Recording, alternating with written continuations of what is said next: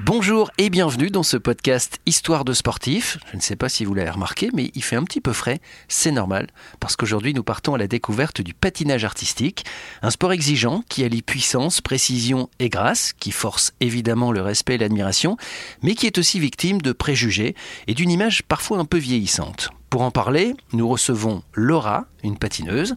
Alors on chausse les patins et on y va. Histoire de sportif. Bonjour Laura. Bonjour. Alors, est-ce que tu peux te présenter? Oui, bien sûr. Alors, euh, bah voilà, je m'appelle Laura, j'ai 26 ans et euh, ma passion et mon sport, c'est le patinage artistique. Et donc, euh, je l'ai pratiqué pendant à peu près 13 ans. Et aujourd'hui, j'ai la chance de travailler pour le patinage artistique au sein de, de chez Decathlon, le sport qui existe chez Decathlon. D'accord, ta passion est devenue ton métier. Exactement. Alors, comment tout a commencé? Je crois que tu as démarré à 9 ans, ce qui est assez tard dans ce sport. Tout à fait. Est-ce que tu peux nous expliquer les, débuts, puis surtout pourquoi tu as commencé le patinage artistique?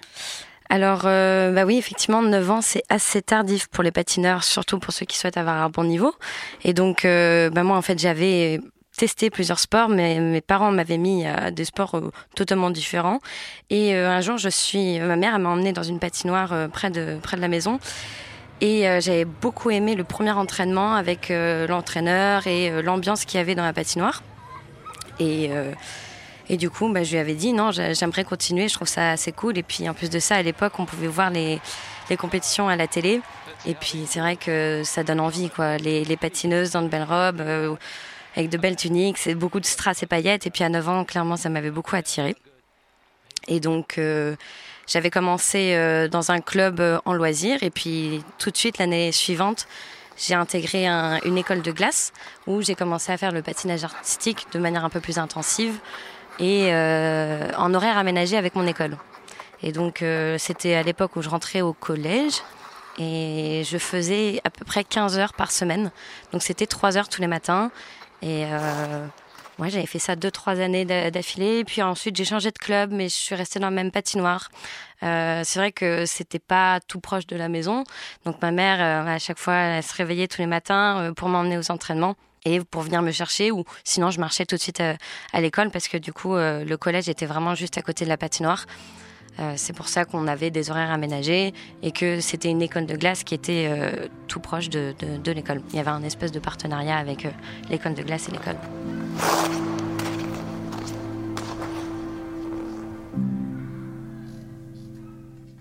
Donc j'ai continué à patiner, j'ai changé de club, j'ai fait pas mal de compétitions. on avait une petite dizaine de compétitions par, euh, par an. Alors quand tu dis compétition, toi ta discipline c'est patinage artistique en solo, toute seule Tout à fait. Oui, il y a plusieurs disciplines dans le patinage artistique. Euh, celle qu'on voit le plus souvent où on se dit voilà c'est des couples, sauf qu'il y a deux disciplines différentes. Il y a le patinage en couple où ce sont un homme et une femme qui vont euh, pratiquer avec des sauts et des portées qui sont au-dessus de la tête. Et ensuite, il y a la danse sur glace qui se pratique également en couple, mais qui se différencie. Ne sautent pas et ils, n'ont pas le droit de porter au-dessus de l'épaule. Et eux, ils ont un travail un peu plus euh, technique au niveau des pas. En fait, ils sont plus performants au niveau des pas, mais du coup, ils ne sautent pas. Et ensuite, euh, il y a euh, la pratique individuelle homme et ensuite femme. Comme Fabrice Candeloro si on veut un repère. Qui lui est du coup individuel homme dans le patinage artistique moi, je fais de la femme. Je suis toute seule sur la glace.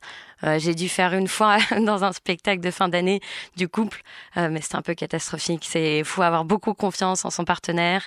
Euh, c'est pour moi un niveau un peu plus élevé. D'accord. Et donc, tu commences le patinage artistique à, à 9 ans. Très vite, tu ça devient presque professionnel, on va dire, en tout cas intensif. Oui. Et là, tu commences les compétitions. Tout à fait. Euh, les compétitions, bah, en fait, euh, il y a plusieurs divisions, un peu comme, euh, on va dire, au foot, où il y a la première division qui va être le meilleur niveau, là où il y a tous les champions de France, et puis ensuite deuxième, troisième, quatrième division. Et donc moi, j'avais débuté en troisième division dans l'école de glace, et quand j'ai changé de club, eh ben, ils m'ont dit on peut tenter quelques compétitions en seconde. Donc le niveau était un peu plus élevé. Et donc, on se catégorise par niveau, mais aussi par âge. Donc on a euh, les bambins, euh, les, les novices, euh, les seniors. Enfin, en fonction de l'âge, on, nous met dans des catégories et en fonction de notre niveau aussi. Et donc voilà, il y avait une petite dizaine de compétitions par an. Pour moi, c'était vraiment dans la région parisienne et parfois ça allait un peu plus loin pour les championnats de France. Et j'avais une année fait les championnats de France de club. Et c'était à Annecy. Donc c'était un de mes premiers grands voyages pour la compétition. On avait pris un hôtel. Euh, presque toute ma famille était venue pour venir me voir. Euh, et donc, euh, très bonne ambiance. On part avec les copines du patinage. Et euh, un grand moment, quoi. C'était pour moi une première compétition à niveau national.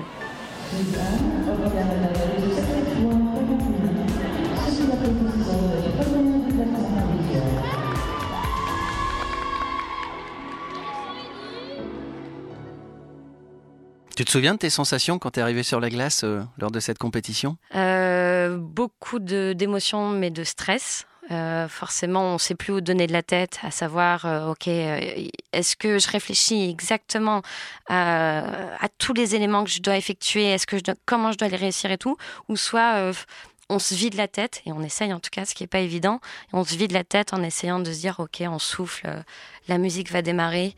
Euh, et je, me laisse faire et euh, je, laisse mon instinct parler. Et de toute manière, euh, on, débute et puis je suis censée savoir le faire, donc ça sortira tout seul.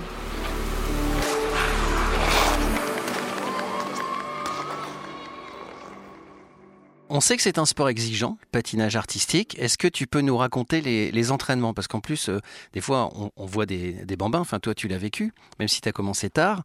c'est difficile. On tombe souvent. Physiquement, c'est super exigeant et en plus, il faut que ce soit beau à regarder. Oui, effectivement, c'est une discipline, enfin un sport en tout cas qui allie performance, technicité et euh, art un peu visuel, parce que bah, d'où le patinage artistique. Oui, effectivement, on tombe énormément et le problème, enfin le problème, l'objectif, c'est de savoir se relever pour corriger derrière euh, le, mouvement. On est à la recherche d'un mouvement parfait, un peu comme euh, dans la danse classique, le ballet, où effectivement, on est sur des, lames qui sont très fines, qui ont 2 mm d'épaisseur. Déjà, il faut qu'on tienne notre équilibre sur ces lames, euh, qu'on ait donc de l'équilibre et de l'adresse. Ensuite, euh, bah, pour pouvoir euh, effectuer nos sauts, nos pirouettes, il faut engager tous nos corps, nos muscles. Il faut se gainer, se tenir droite, enfin droit en tout cas. et puis après, il faut aller chercher la justesse du la justesse du geste pour effectuer des sauts. Et ça m'est arrivé je ne sais combien de fois de de tenter des sauts, alors que ce soit en simple ou en double, donc deux tours en l'air, euh, où je tombais toujours, toujours au même endroit. Et mon entraîneur avait beau tenter de me corriger, ben en fait, euh, pendant un entraînement, on peut avoir, euh, on, on, peut avoir beaucoup de choses qui nous passent par la tête. On veut absolument réussir ce saut, mais euh, le fait de le corriger, on sait qu'on doit changer de mouvement, de geste, de position de bras, de jambes, etc. Et on a beau se le dire, en fait, c'est très mental. Hein, euh, on n'arrive pas à le corriger. Et euh, nombreuses fois, je suis à l'entraînement, je ressors de l'entraînement avec ma jupette et mon collant vraiment trempé parce que je tombais toujours, toujours et systématiquement au même endroit. Et donc, c'est pour ça, c'est exigeant parce que derrière, euh, bah, il faut continuer jusqu'à ce qu'on réussisse notre saut. Et puis, effectivement, hein, comme euh, dans chaque sport, c'est des challenges, mais dès qu'on réussit un saut, qu'on le, on, dit on le, on l'atterrit parfaitement, eh ben, c'est super gratifiant. Et c'est comme ça qu'on avance. Euh, on gagne des petits points au fur et à mesure et c'est cool de réussir et de débloquer, entre guillemets, de nouveaux sauts, de, des tours en plus, euh, des positions en plus dans les pirouettes. Mais alors, qu'est-ce qui se passe dans la tête d'une enfant? Parce que tomber à la patinoire, on l'a tous vécu à notre niveau, ça fait mal. Mais qu'est-ce qui fait que dans la tête, on tombe, on tombe et on retombe des dizaines de fois? Et quand on a 9, 10, 11 ans, 12 euh, ans, euh, comment on va chercher la force mentale pour aller, pour se relever, se dire allez, je continue, plutôt que se dire mais qu'est-ce que je fais là? Je vais plutôt aller jouer mhm. avec mes copains. Mais en fait, je, vais dire un truc, c'est assez rigolo, mais euh, au bout d'un moment, tomber sur la glace, ça ne fait plus mal du tout. Parce qu'on a tellement l'habitude que notre muscle et notre corps s'habituent à ce genre de chute. Et donc c'est pour ça, les jeunes qui commencent à l'âge de 2, 3, 4 ans, ils tombent forcément au départ parce que moi, c'est très difficile de tenir son équilibre sur la glace. Et donc euh, très rapidement, ils ont l'habitude et cette relation, euh, la glace qui est dure et le fait de tomber, ça leur fait même plus peur. Et donc ouais, au bout d'un moment, euh, c'est chuté, mais on se relève très rapidement parce qu'on a euh, d'autres objectifs en tête. C'est pas ça qui nous, qui nous bloque. D'accord. Tu parlais de l'investissement de tes parents lors de la première euh, compétition, toute ta famille était là, donc tes parents sont tes premiers supporters. Ça demande Mm. un gros investissement justement de la part de, de la famille? Oui, euh, parce que euh, moi, quand j'ai, enfin, en tout cas, euh, plus plus jeune, quand je pratiquais de manière intensive, c'est comme c'était ma passion. Je patinais tous les jours, je vivais patinage, je buvais patinage, je mangeais patinage tout le temps. Et donc, comme je disais, j'avais des entraînements très très tôt le matin. Ils commençaient à 7 heures sur la glace et on n'habitait pas tout proche de la patinoire, donc c'était à ma mère de, de m'emmener en voiture. Euh, et donc, euh, j'ai eu beaucoup de chance qu'elle m'accompagne et qu'elle me réveille tous les matins, qu'elle me prépare mon petit déjeuner euh, qu'elle prépare ma tenue, qu'elle m'emmène à la patinoire, qu'elle attende quand même trois heures. dans le froid? Alors, ouais, bon, elle a trouvé la combine. Il y a le, le- le restaurant de la patinoire qui est tenu au chaud et donc elle prenait tous ses petits déj. Enfin, elle m'attendait. Elle rentrait pour s'occuper de mes frères et sœurs qui devaient à ce moment-là se réveiller pour aller à l'école. Donc, elle faisait tous ces allers-retours. Et du coup, j'avais l'impression d'être un peu euh, l'enfant privilégié parce que du coup, elle prenait énormément de temps pour moi.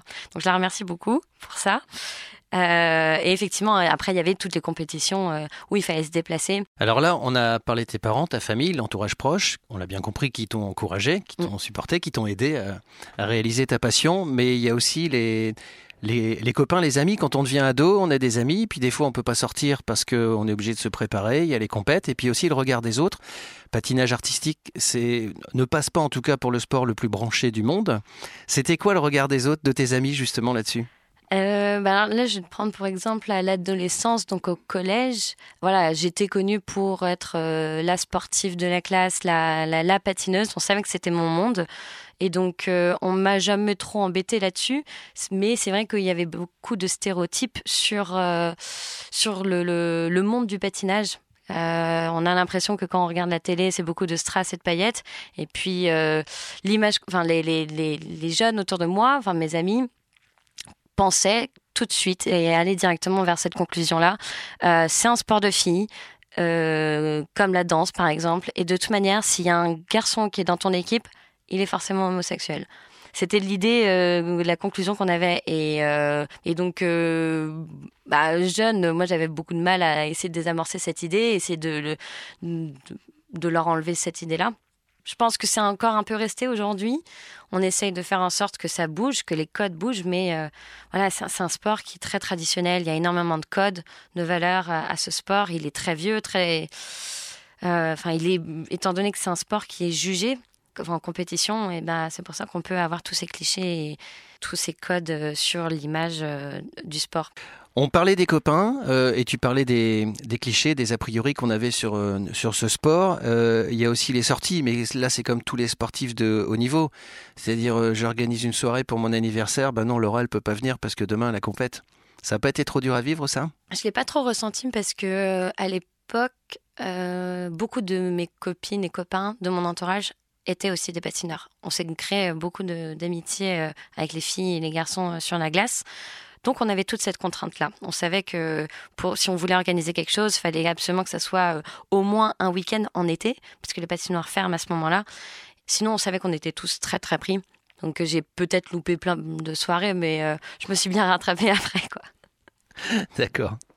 Euh, Est-ce que tu peux nous, nous faire un résumé de ton palmarès? Parce que tu as un palmarès. J'ai fait de la troisième division. J'ai ensuite passé en, deuxième division pour la compétition, euh, euh, la compétition nationale de club, enfin les championnats de France en club.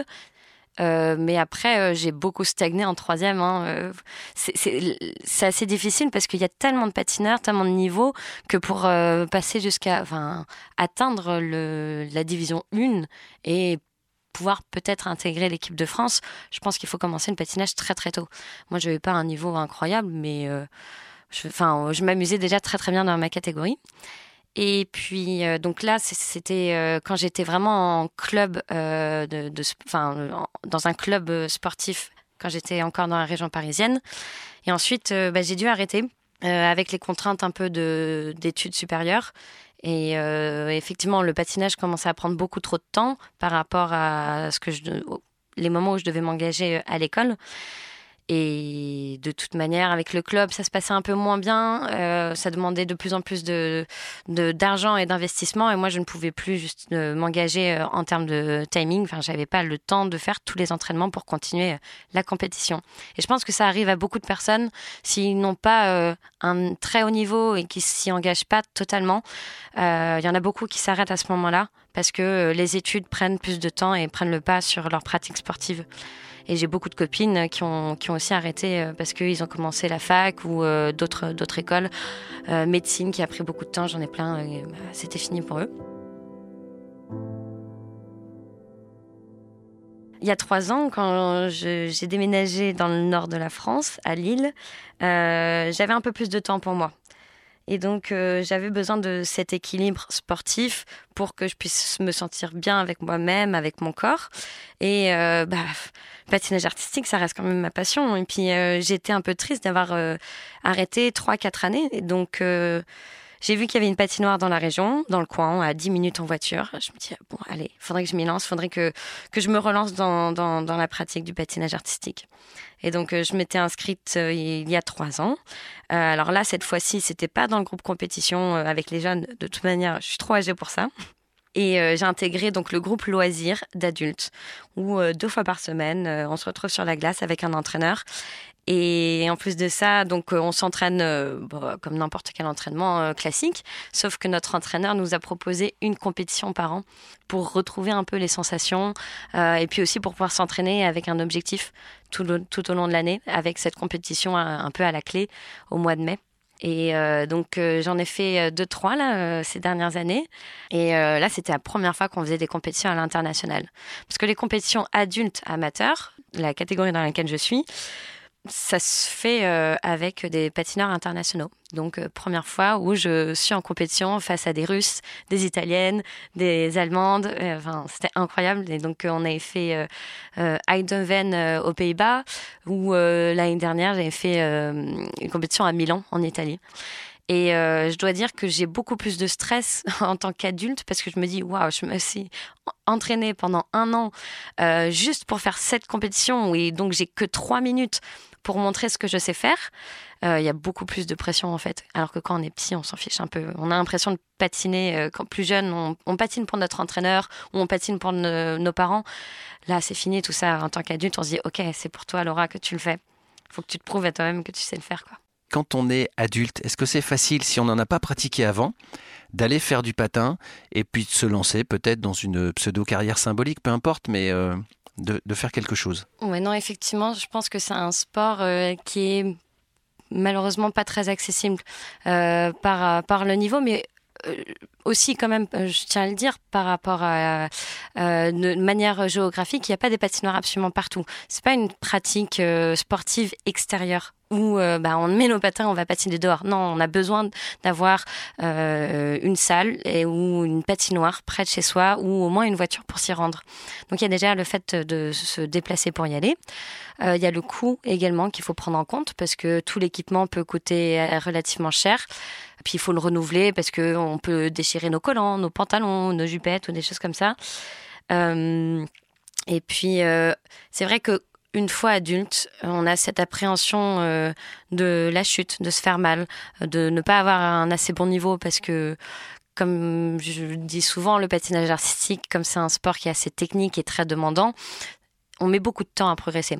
Je pense que les quelques premières séances, si on débute vraiment, on voit le progrès.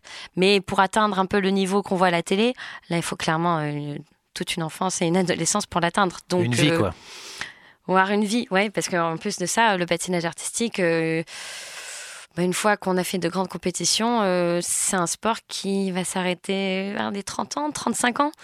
Euh, au-delà de ça, on est considéré comme trop, trop, trop âgé pour continuer à faire de la compétition.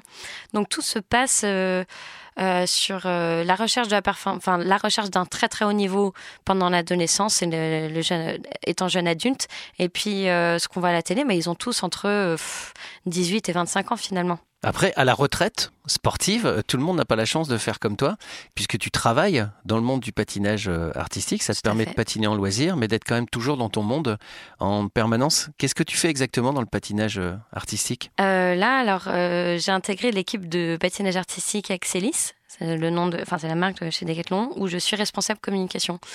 Et donc, je suis toujours avec en perpétuelle communication avec euh, des pratiquants de ma région ou ailleurs. Et donc, euh, j'ai toujours cette relation au patinage où je veux aussi intégrer euh, le processus de développement de nos produits, par exemple. Et comme j'ai des années de pratique derrière moi, je sais donner mon avis, je sais avoir une critique plutôt objective sur les produits qu'on développe. Donc, voilà, je touche toujours un peu au patinage artistique grâce à mon métier. Et puis, le fait aussi de continuant un peu à, transmettre ma passion par euh, les entraînements où je suis initiatrice. En fait, euh, j'entraîne euh, des jeunes groupes, des jeunes à la patinoire dans mon dans le club où je patine actuellement.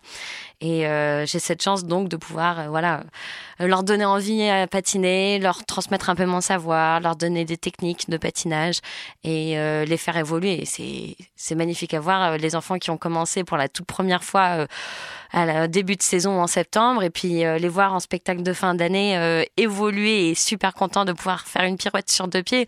C'est génial à, voir, c'est vraiment cool. Donc tu bosses dans le patinage artistique, tu fais aussi les entraînements, tu es initiatrice. Quand tu as un petit peu de temps, tu regardes les compétitions à la télé? Ouais. Ça te fait encore quelque chose? Oui, bah, je suis énormément euh, les, compétitions internationales et nationales. Euh, s'il y a les JO qui passent, les JO d'hiver, c'est sûr que je suis en train de regarder les replays. Et euh, oui, effectivement, il y a aujourd'hui, grâce à toutes les technologies, on, a accès à toutes les compétitions sur les, les, sites YouTube, etc. Et oui, j'adore regarder ça parce que ça me permet de suivre, de continuer à avoir cette veille sur le, ce qui se passe dans le monde du patinage artistique. Et puis, euh, bah, je regarde parce que comme je comprends exactement ce qu'ils font, je commence à connaître de plus en plus de patineurs dans ce monde-là. Bah, je, m'identifie à eux, je, je, vois comment ils évoluent, je comprends un peu leur stress, leurs angoisses. Euh, je regarde les scores aussi, j'essaye de suivre euh, les scores qu'ils font à chaque compétition. S'ils arrivent à faire un season's best, c'est en fait quand ils font le meilleur score de, de la saison.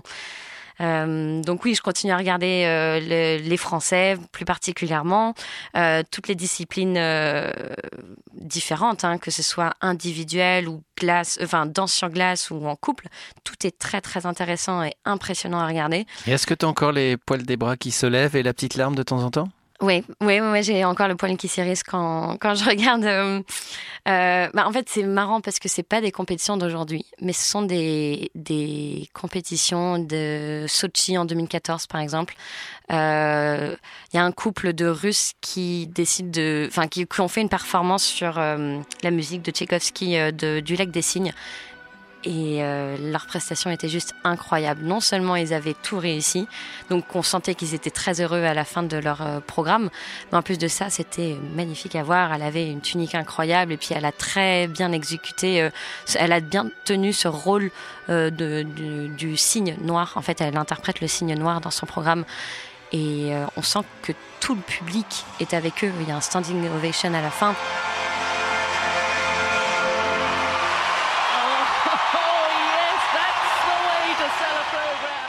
On sent qu'à chaque fois qu'ils maîtrisent un élément, tout le monde applaudit et euh, donc ça les aide beaucoup à, faire toujours mieux. Et euh, ouais, ça me fout les, les parce que c'est vraiment trop trop beau ce qu'ils font et j'aime bien regarder justement euh, les prouesses de, de nos patineurs parce que quand ils le font bien, c'est très très beau à regarder. Donc il y a des filles qui font des soirées coup de foudre à Notting Hill, Dirty Dancing. Chez Laura, c'est plus euh, soirée, euh, on se repasse les JO de 2014. Ouais, moi je le fais seul, hein, pas avec mes potes. Je pense que je les ennuie. Hein. Euh, je les ennuierais si je faisais ça avec mes amis. Non, non, c'est, ça reste quand même très perso. Hein. Les clichés à propos du patinage artistique, c'est un sujet qu'on évoquait déjà tout à l'heure. On peut peut-être y revenir un petit peu parce que c'est vrai que si on est observateur et qu'on regarde une compétition d'il y a 15 ans et une de maintenant, tout compte fait à part la qualité de l'image, costume, musique, il n'y a pas grand-chose qui a changé. Est-ce que ça ringardise un petit peu le, patinage? L'image du patinage, oui, ça ringardise carrément parce que euh, même s'il y a eu quelques efforts de la part de l'ISU, l'International Skating Union, euh, c'est toujours les mêmes codes, comme on, dit, un hein, code vestimentaire. Il y a beaucoup de restrictions par rapport euh, aux tenues des, garçons et des filles sur la glace, surtout en compétition. Par exemple, il y a des normes assez spécifiques pour le pantalon d'un garçon. Il peut pas venir patiner en short ou en jupe, par exemple. Euh, pour la femme, elle aussi, euh, il y a quelques restrictions au niveau de la tenue sur cette tunique. Euh, faut pas qu'on voit trop de peau. Euh, faut que ça tienne, enfin que ce soit assez tenu. Il me semble que pour la catégorie femme, elle doit absolument venir avec les cheveux attachés, alors que dans la discipline de danse sur glace, la patineuse peut avoir les cheveux détachés. Bref, il y a plein de codes comme ça vestimentaires qui peuvent être restrictifs et aussi pénalisants parce que on un juge, lors d'une compétition, peut enlever des points si la tenue ne respecte pas les règles. Il y avait ça, mais il y avait aussi euh, par rapport à, tout l'aspect un peu euh, esthétique, artistique, mais euh, sonore. En 2014, on a accepté les paroles dans les musiques. Parce qu'avant ça, il fallait absolument que ce soit des musiques plutôt classiques, un peu traditionnelles, mais qui donnent un thème et donc zéro parole, parce que ça pouvait perturber hum, le visuel, ce qu'on voyait sur la glace c'était une règle un peu débile parce qu'il y avait des moments où on adorait une musique et puis en fait il y avait une fois une personne qui parle et puis bah, on pouvait pas couper à l'audio donc il fallait changer de choix de, musique. Et je sais que, par exemple, un grand patineur français, euh, Florent Amodio, a décidé d'intégrer deux trois paroles dans, sa dans un de ses programmes en 2011 et si je me trompe pas il l'avait fait un peu pour perturber le système euh, parce qu'il savait que il n'avait pas le droit mais c'était pour donner un petit coup au pied euh, à tout ce système un peu trop traditionnel, un peu trop conservateur. Est-ce que ça vient peut-être aussi de l'encadrement? Est-ce qu'il y a des choses qui peuvent changer d'ailleurs à ce niveau? C'est euh, un sport qui est encadré par euh, beaucoup d'hommes. En fait, à la tête de la Fédération française des sports de glace, euh, c'est un homme qui est là depuis au moins 50 ans. Les choses n'ont pas beaucoup changé, n'ont pas bougé. du coup, on a l'impression d'être restreint dans cette pratique. Il y a trop de codes, trop de règles. mais ça peut être amené à changer. Là, cette année, ils ont changé de président et donc c'est une femme. Euh, maintenant qui est à la tête de la Fédération française des sports de glace. Donc euh, on espère que ça va changer. Mais là où on voit beaucoup de changements, c'est euh, de la part des. C'est grâce en fait aux patineurs parce que c'est eux qui sont sous la lumière, c'est eux qui sont acteurs de ce sport, c'est eux qui sont jugés perpétuellement. Donc euh, on sent qu'il y a une grande volonté de changement, de se libérer de tous ces codes.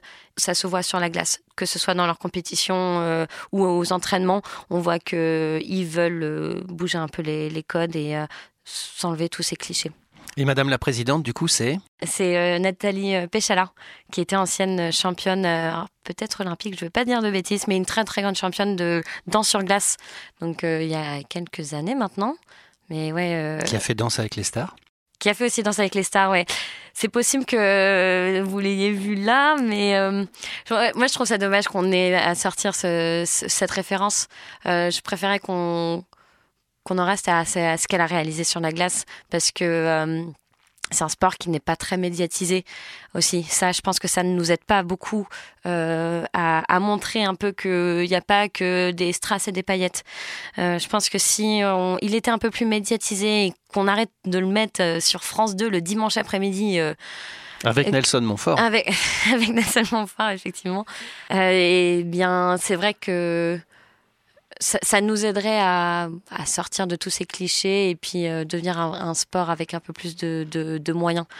Et aujourd'hui, on le ressent énormément chez certains patineurs qui, sont précurseurs euh, d'un nouveau nouveau monde qui souhaite donner une nouvelle image qui souhaite donner au patinage artistique. Je vais prendre pour exemple euh, le couple de danse sur glace Gabriela Papadakis et Guillaume Cizeron euh, c'est de jeunes patineurs qui ont un palmarès incroyable. Je crois qu'ils sont cinq fois champions du monde, quatre fois champions d'Europe, euh, vice-champions olympiques. C'est des chouchous français en tout cas. Sauf que là, depuis quelques années, non seulement ils sont très très forts, mais en plus de ça, quand ils sont sur la glace, euh, déjà les tenues sont un peu plus avant-gardistes, elles sont moins classiques, moins traditionnelles. Et euh, ils utilisent des chansons euh, qui ne sont pas vraiment dans la norme. Ils, vont moins utiliser du classique. Et puis euh, là, l'année dernière, saison de 2018-2019, ils ont dansé sur du slam. Donc c'était très nouveau. Et c'est très difficile de patiner sur une musique avec beaucoup de paroles, un peu rap sans beaucoup de mélodie derrière. Et en fait, ils le font à merveille, quoi. Ils sont très très forts. Et donc, euh, ça donne de nouveaux exemples. C'est des modèles, déjà, parce qu'ils ont un grand palmarès, mais aussi parce qu'ils sont très beaux sur la glace à regarder. C'est magnifique. Moi, ça me donne les frissons à chaque fois que je vois leur programme. Donc, euh, j'espère que ça va faire bouger les choses, euh, qu'on va essayer d'enlever tous ces clichés du patinage artistique et faire évoluer un peu ce monde.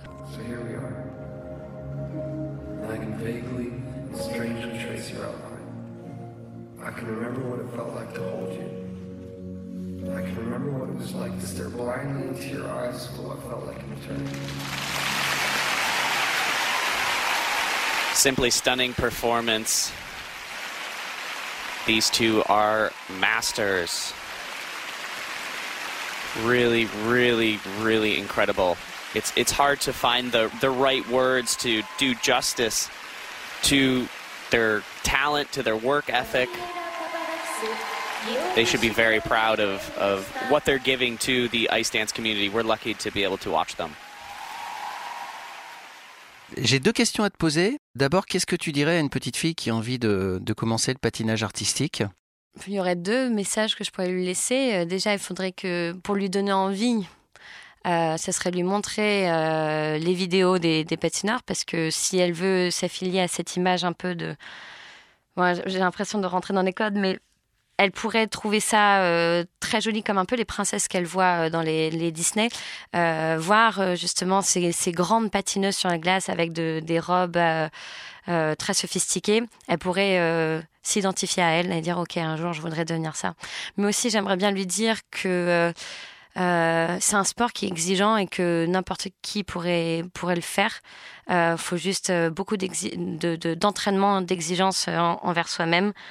Euh, et que les filles pourront aussi un jour euh, atteindre le niveau des, garçons, parce qu'il y a encore un peu de disparité entre les niveaux, et que de toute façon ça, se ressent hein. aujourd'hui. On voit pas mal de patineuses qui sont en train de s'approcher de, quadruple saut, elles sont en train de le faire de plus en plus, chose qu'il n'y avait pas il y a quelques années. Et euh, elles prennent un niveau de dingue, donc voilà, les filles peuvent avoir un, un aussi bon niveau que, que, les garçons dans cette discipline-là. Alors tout à l'heure, je t'ai demandé euh, ce que tu dirais à une petite fille qui veut démarrer le patinage artistique. Maintenant, la question est peut-être un peu plus compliquée. Qu'est-ce que tu dirais à un petit garçon qui veut commencer le patinage artistique? J'aimerais lui dire exactement la même chose en fait, pas faire de différence. Il pourrait euh, admirer des patineurs sur glace tout autant que la fille, et je lui dirais également de euh, d'aller chercher la performance dans ce sport. Et puis peut-être que je lui dirais en plus qu'il faudrait euh, désamorcer un peu tous ces clichés et de prouver que euh, c'est un sport qui est très demandant, endurant, et donc euh, pareil. S'il a envie de réussir et montrer des prouesses sur glace, et toujours prouver que ça reste bah, un garçon, et alors pourquoi pas le montrer aux autres, quoi. Et puis pour finir, est-ce que tu peux nous, nous, essayer de nous raconter ce que te procure le patinage artistique Parce qu'on a bien compris que c'était une passion pour toi. Mais quand tu patines, c'est quoi tes, c'est quoi tes sensations? Qu'est-ce qui fait que tu es obligé d'y retourner? Euh, C'est cette sensation de liberté d'expression, je trouve. Euh, surtout aujourd'hui, maintenant que je, travaille, j'ai des responsabilités. Euh, du coup, ça me prend énormément de charge mentale. Quand je retourne sur la glace pour mes entraînements ou même pour mon plaisir, bah, je vais tout oublier, tout autour de moi. Mes problèmes euh, ou euh, mes engagements familiaux, amicaux, euh, le travail. Je vais tout oublier. Je vais laisser ça en dehors de la glace. Et une fois que je monte sur la glace, que je maîtrise mes pas, et eh ben, je vais laisser exprimer mon corps ou autre. Et puis, non, c'est cette grande liberté et exprimer tout son corps un peu de manière artistique, un peu comme la danse aussi. Je pense qu'on pourrait se retrouver dans ces émotions-là, dans ces sensations aussi. Et puis après, il y a le côté un peu compétitif et cet esprit de challenge où on a toujours envie d'aller réussir de nouveaux sauts. Alors aujourd'hui, j'arrive plus trop vraiment à, à, sortir de nouveaux sauts. Hein. Il faudrait beaucoup, beaucoup plus d'entraînement. C'est pour ça qu'il est très exigeant ce, ce, sport. Il y a énormément de temps entre l'apprentissage d'un saut et le jour où on le réussit, on le maîtrise et on le fait à chaque fois. Il peut passer des mois comme des années. Euh, mais du coup, il y a ce petit challenge envers soi-même où on décide de, de, tenter quelque chose et de ne pas s'arrêter tant qu'il tant qu'il n'est pas maîtrisé. Et ça fait quoi quand on le réussit? Euh, beaucoup, beaucoup d'émotions, je pense. Euh, parce qu'en plus, on, on- on peut s'énerver sur la glace quand on réussit pas, mais on s'énerve contre nous-mêmes parce qu'il n'y a que nous qui maîtrisons euh, no- notre corps et nos gestes. Donc, euh, c'est du soulagement. C'est euh, beaucoup d'émotions. Parfois, il y a des pleurs euh, parce que ça fait des mois et des mois qu'on le tente. Et puis là, enfin, euh, le saut il sort, la position y est. Euh, mais après, le jeu, c'est de le maîtriser et de le refaire après. Parce que le faire une fois, c'est bien beau, ça peut être un coup de chance. Mais il faut savoir que non, il faut le faire au moins trois fois d'affilée, parfaitement. Et là, on peut dire qu'il est rentré. Merci Laura de nous avoir partagé ta passion Mais de rien, Olivier. et à très vite à la patinoire. Ouais. Merci à vous d'avoir suivi ce podcast. S'il vous a plu, n'hésitez pas à le partager. Puis si vous avez un iPhone, un iPad ou un Mac, vous pouvez aussi nous laisser des petites étoiles. Ça fait toujours plaisir, surtout quand c'est sincère. On vous prépare encore d'autres histoires de sportifs qui vont arriver très vite. Alors je vous dis à bientôt.